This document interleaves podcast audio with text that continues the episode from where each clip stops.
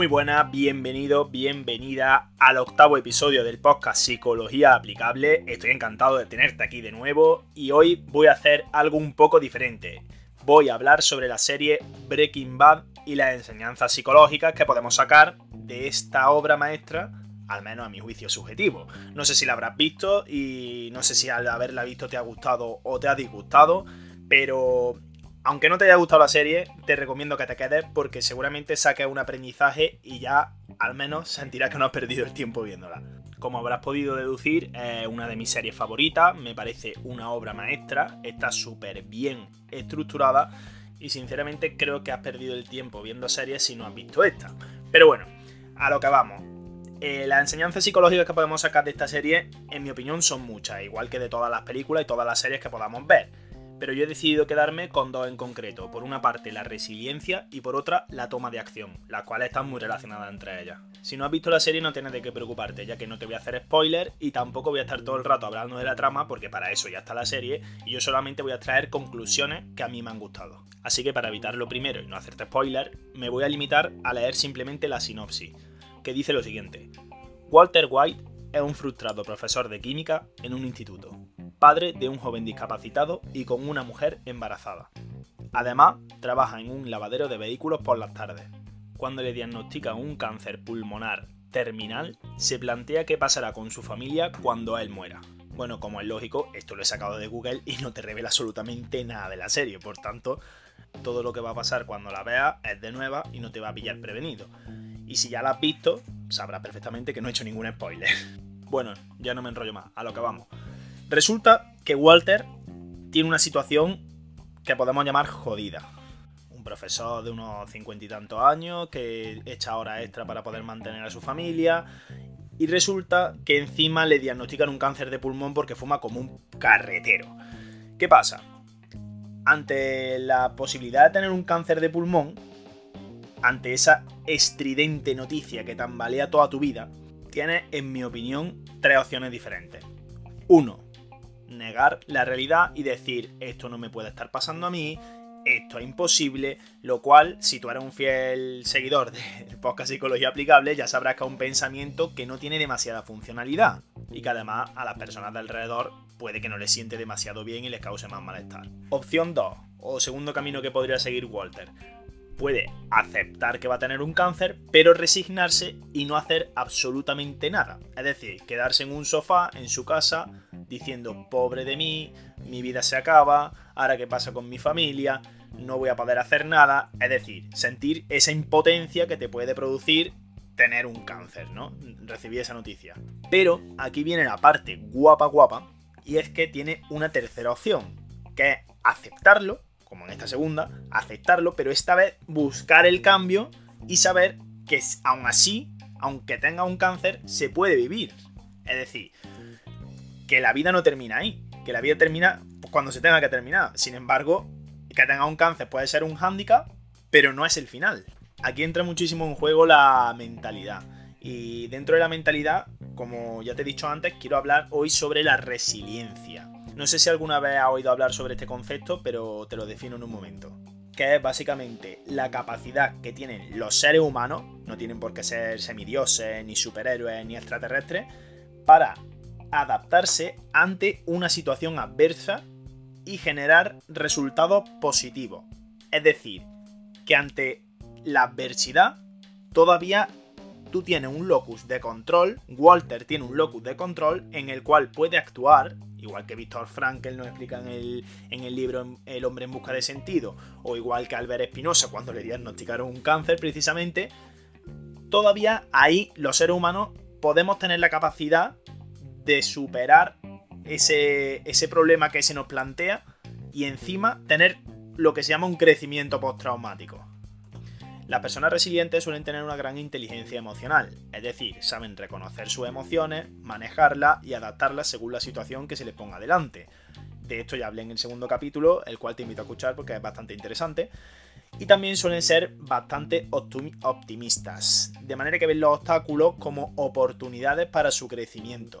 Esto surgió también con la psicología positiva, de la que ya he hablado en capítulos anteriores, porque antiguamente se pensaba que eh, después de una situación traumática, ya la persona tenía que recuperarse de, ese trauma. Solamente se asociaba con cosas negativas. Sin embargo, se descubrió que había personas que tenían trauma, que tenían sucesos muy negativos, mirándolos de forma objetiva, y que sin embargo salían fortalecidos de, ese problema.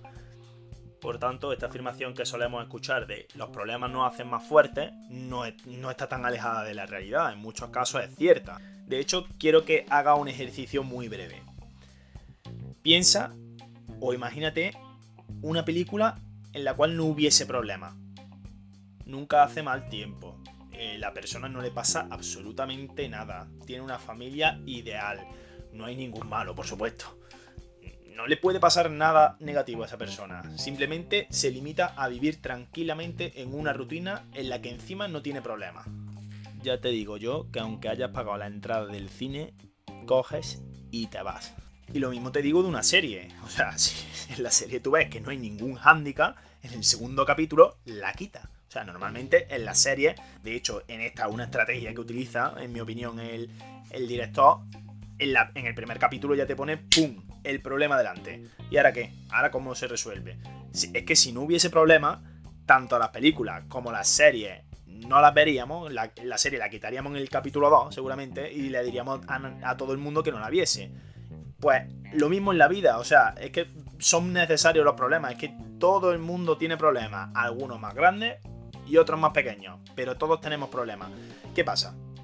Que la cosa, el kit de la cuestión está en cómo interpretamos esos problemas, en cómo actuamos en esos problemas, si tomamos acción o simplemente nos resignamos y nos quedamos sentados en nuestro sofá autocompadeciéndonos.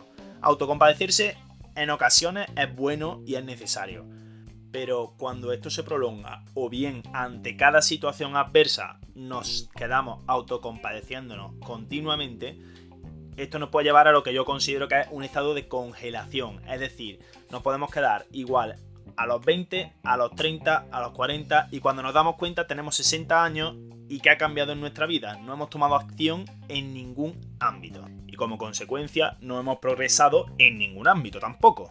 Para esto nos puede servir como una herramienta fundamental la inteligencia emocional como he dicho.